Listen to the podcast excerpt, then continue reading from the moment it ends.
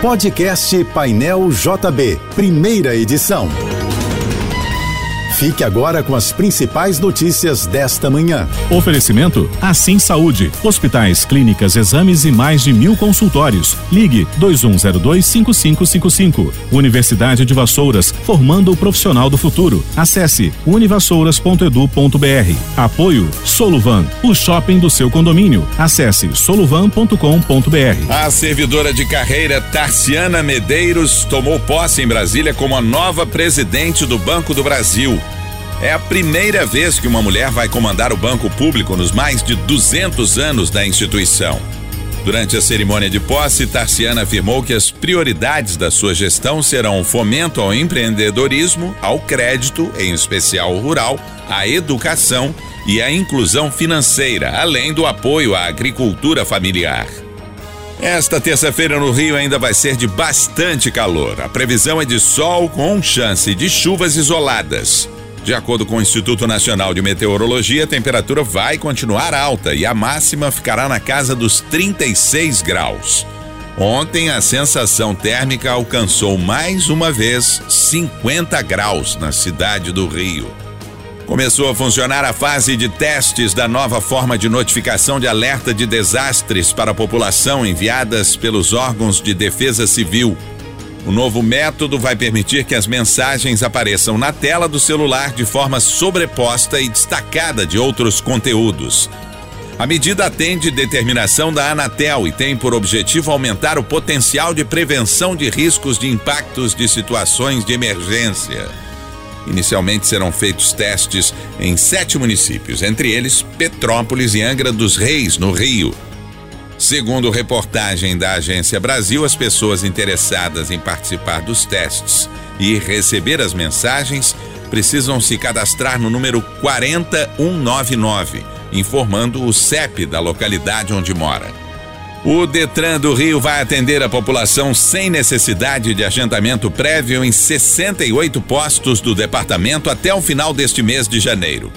Entre os serviços oferecidos estão transferência de propriedade, mudança para placas Mercosul e a emissão da primeira e segunda vias da Carteira Nacional de Habilitação e também da Carteira de Identidade.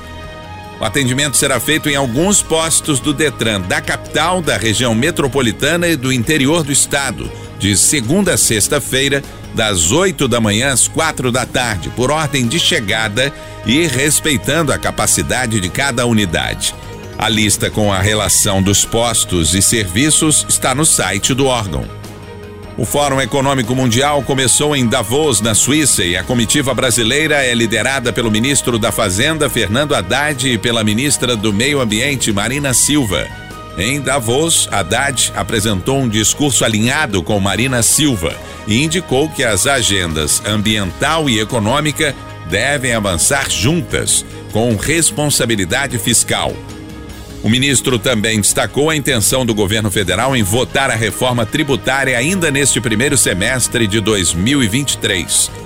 Segundo os representantes do Brasil no Fórum Econômico Mundial, o foco do país no evento será reforçar o compromisso com a sustentabilidade fiscal, ambiental e justiça social, além da atenção às pautas como combate ao desmatamento e produção de energia renovável. Moradores do Rio já começaram a receber as guias físicas do IPTU 2023 distribuídas pelos Correios. Os contribuintes terão até o dia 7 de fevereiro para pagar a cota única ou a primeira parcela do imposto predial. Os que optarem pelo pagamento único terão um desconto de 7%, mesmo percentual concedido no ano passado. As guias chegarão em formato de carta com uma única folha e dois códigos de barras uma para pagamento da cota única e outro para quitação da primeira parcela. As outras guias poderão ser emitidas de forma online a partir de 23 de janeiro, tanto no site carioca.rio quanto no aplicativo do Carioca Digital.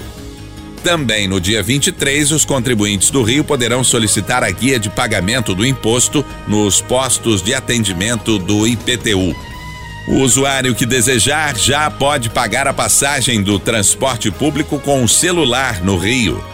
A nova opção está disponível no aplicativo da Rio Card Mais, que agora permite ao usuário gerar um cartão virtual e comprar créditos, inclusive via Pix, para ativar no próprio telefone. Para que o serviço funcione, o aparelho do usuário precisa ter a tecnologia de aproximação.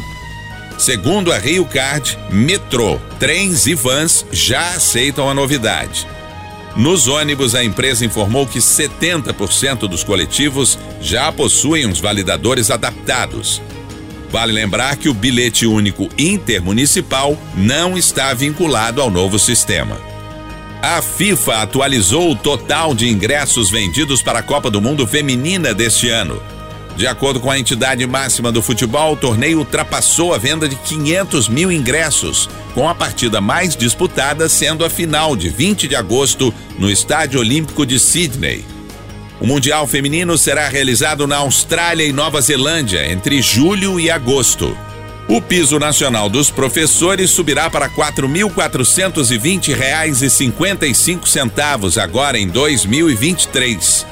A portaria com o novo valor foi assinada ontem à noite pelo ministro da Educação, Camilo Santana, e representa um reajuste de 15% em relação ao piso do ano passado, que era de R$ 3.845,63.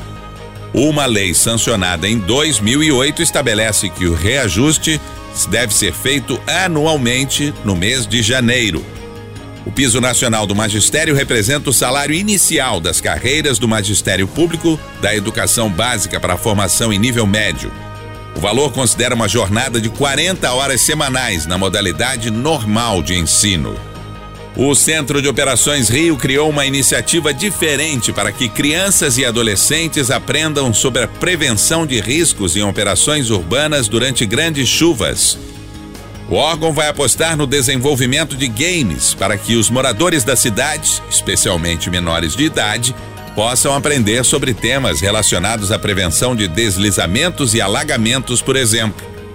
Profissionais do Centro de Operações vão promover uma jornada de tecnologia e inovação para o desenvolvimento de games nas naves do conhecimento, com o objetivo de conscientizar a população as turmas estarão disponíveis nas naves do conhecimento do Engenhão, Irajá, Madureira, Penha, Triagem, Nova Brasília, Padre Miguel, Santa Cruz e Vila Aliança. Você ouviu o podcast Painel JB, primeira edição.